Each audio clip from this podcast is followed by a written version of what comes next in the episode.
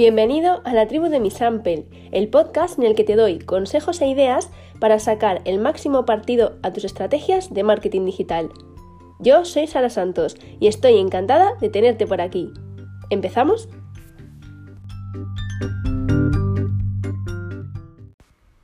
Bueno, ¿cómo estás? ¿Qué tal ha ido la semana? Ya estamos en este segundo episodio del podcast La tribu de mi Sample. Muchísimas gracias en primer lugar a todos los que habéis escuchado el primero, que habéis estado a tope con el lanzamiento del podcast, que me habéis dado muchísimo ánimo, muchísima fuerza para seguir con este proyecto. Estoy encantada de que os haya gustado y bueno, cualquier idea es bien recibida para poder mejorar en esta nueva andadura, en este nuevo proyecto que he creado dentro de, de mi sample. Hoy os voy a hablar de un tema que me parece muy muy interesante y que creo que es difícil encontrar eh, un artículo o un contenido de este tipo en los blogs de agencias, ¿vale? Hoy te traigo los consejos de marketing digital para pymes y autónomos que nunca te darán en otras agencias de marketing. Así que si este tema te interesa, si eres un emprendedor, acabas de montar tu empresa o aún no tienes ninguna estrategia de marketing digital, quédate con nosotros.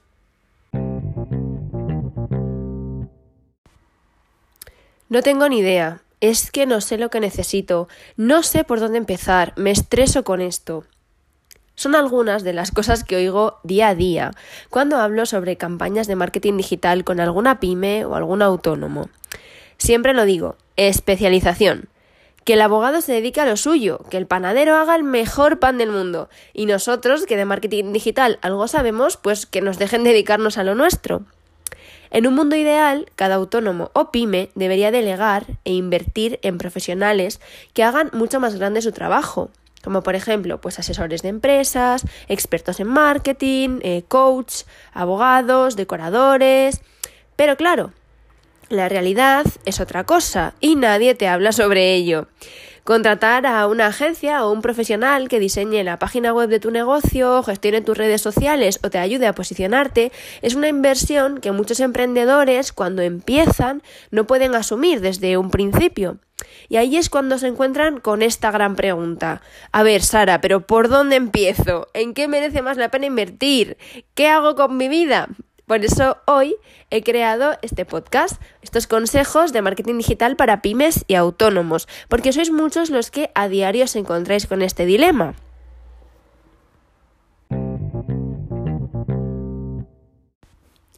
Planificación ante todo.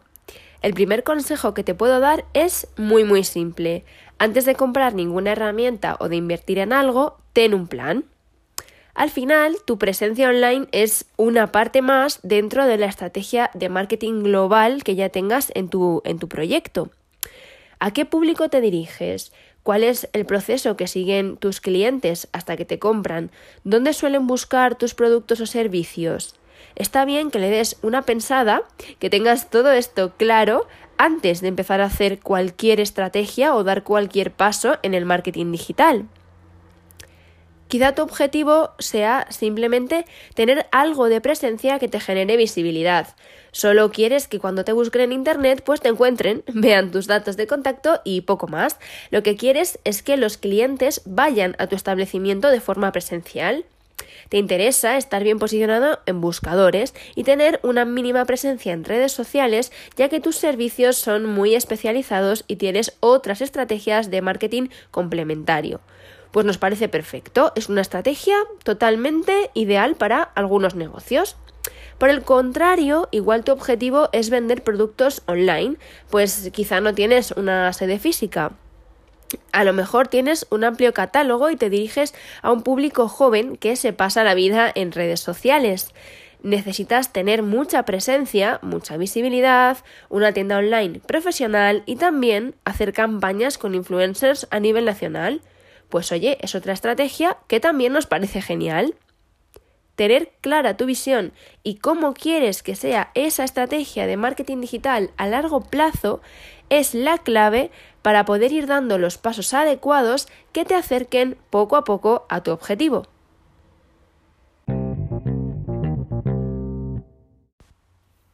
Empecemos por el principio, por los imprescindibles.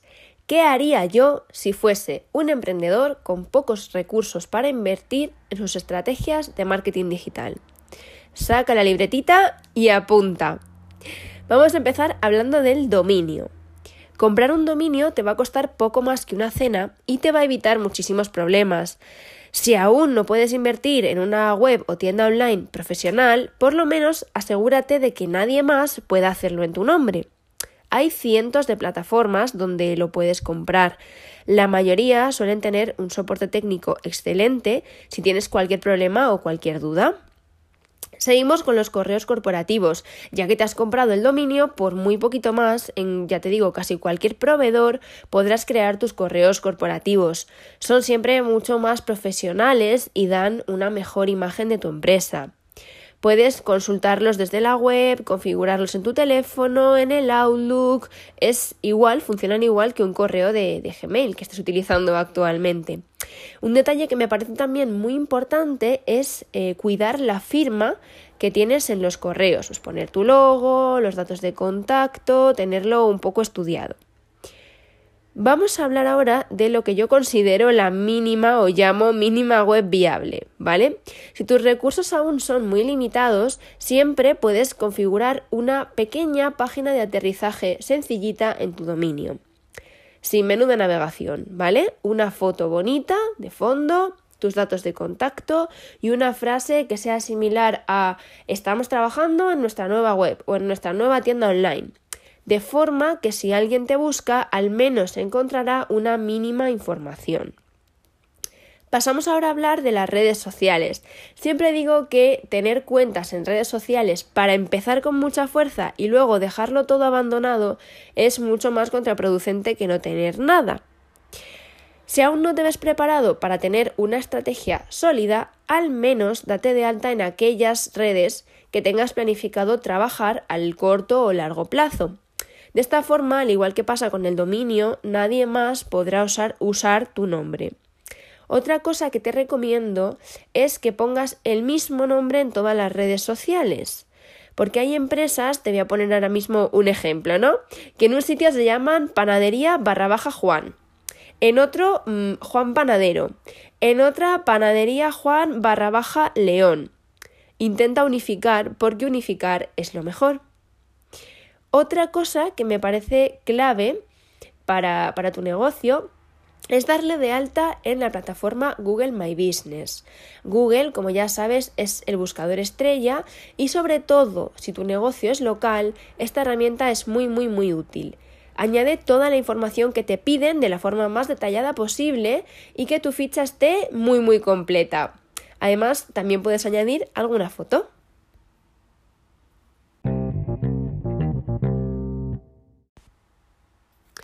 Una vez que ya tengas controlados todos estos básicos, puedes pasar a la siguiente fase. La mayoría de los empresarios que yo conozco suelen decidirse en este punto por hacer ellos mismos esa primera versión de su web o su tienda online y también se suelen decidir por gestionar ellos mismos su estrategia en redes sociales.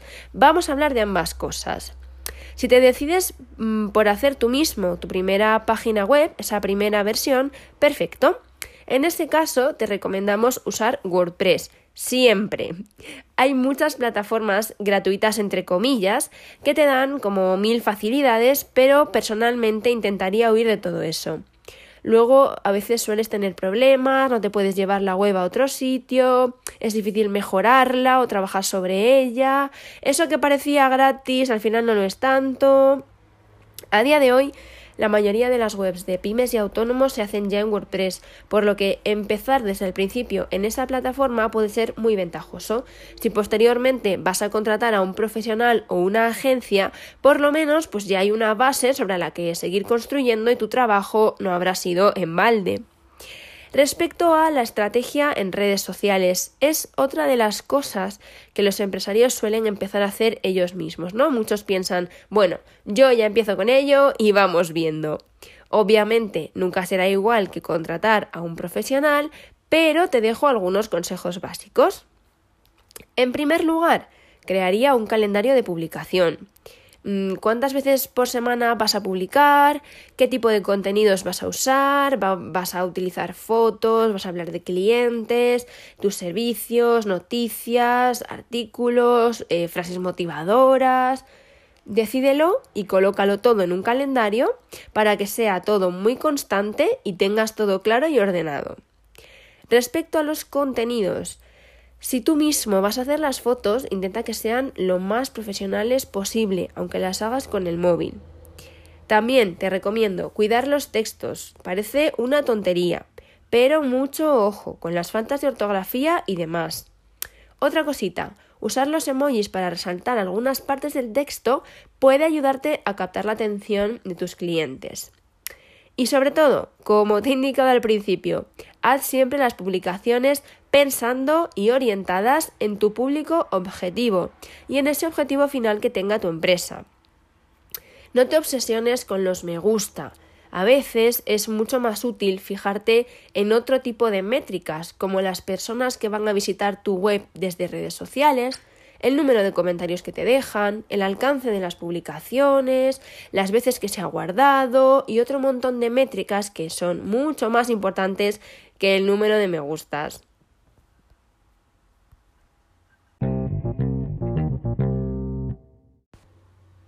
Nadie mejor que tú sabrá cuándo será el momento de seguir invirtiendo. Profesionalizar tus campañas de marketing digital es la mejor opción y sobre todo la más productiva, te lo hemos dicho al principio, aunque entendemos que las cosas de Palacio van despacio. Aún así, en este punto, si ya has pasado por todas las fases anteriores y estás pensando en delegar, tenemos muchas más ideas para ti. Si vas a contratar a un profesional o una agencia, primero revisa que ellos mismos tengan una gran estrategia de marketing digital.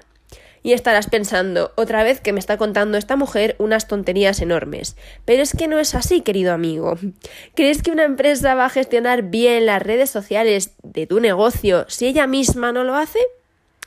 ¿Crees que te diseñarán una web o tienda online de 10 si la suya da errores? Piénsalo. Mi mejor consejo en este punto es que verifiques que esa empresa o profesional lo es al 100%. A partir de ahí, elige a quien más confianza te dé, con quien más conectes.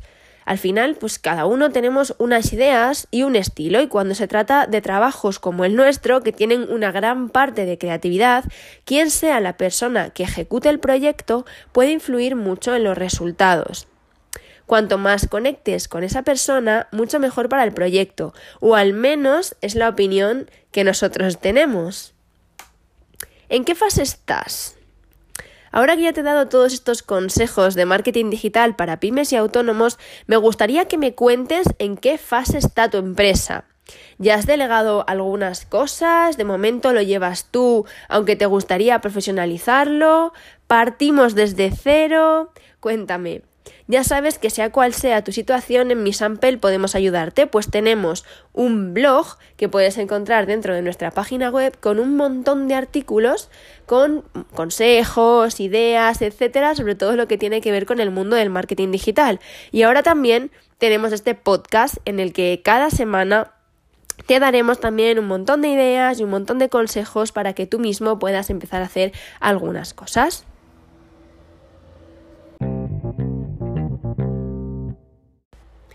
Pues hasta aquí mis consejos y mis ideas de marketing digital para pymes y autónomos que tienen pocos recursos, que están empezando y que no pueden hacer grandes inversiones.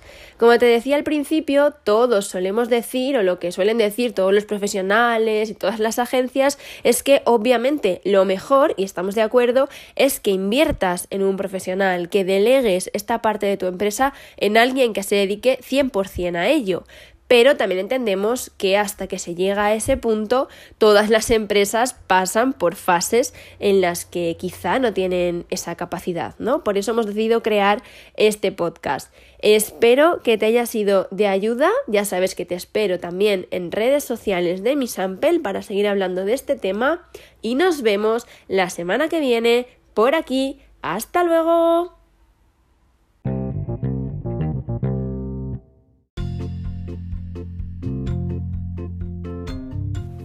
Gracias por haber llegado hasta el final de este podcast. Espero que el contenido haya sido de utilidad para ti. Te espero en las redes sociales de Miss Ampel para seguir conversando sobre el tema y nos vemos en el próximo podcast.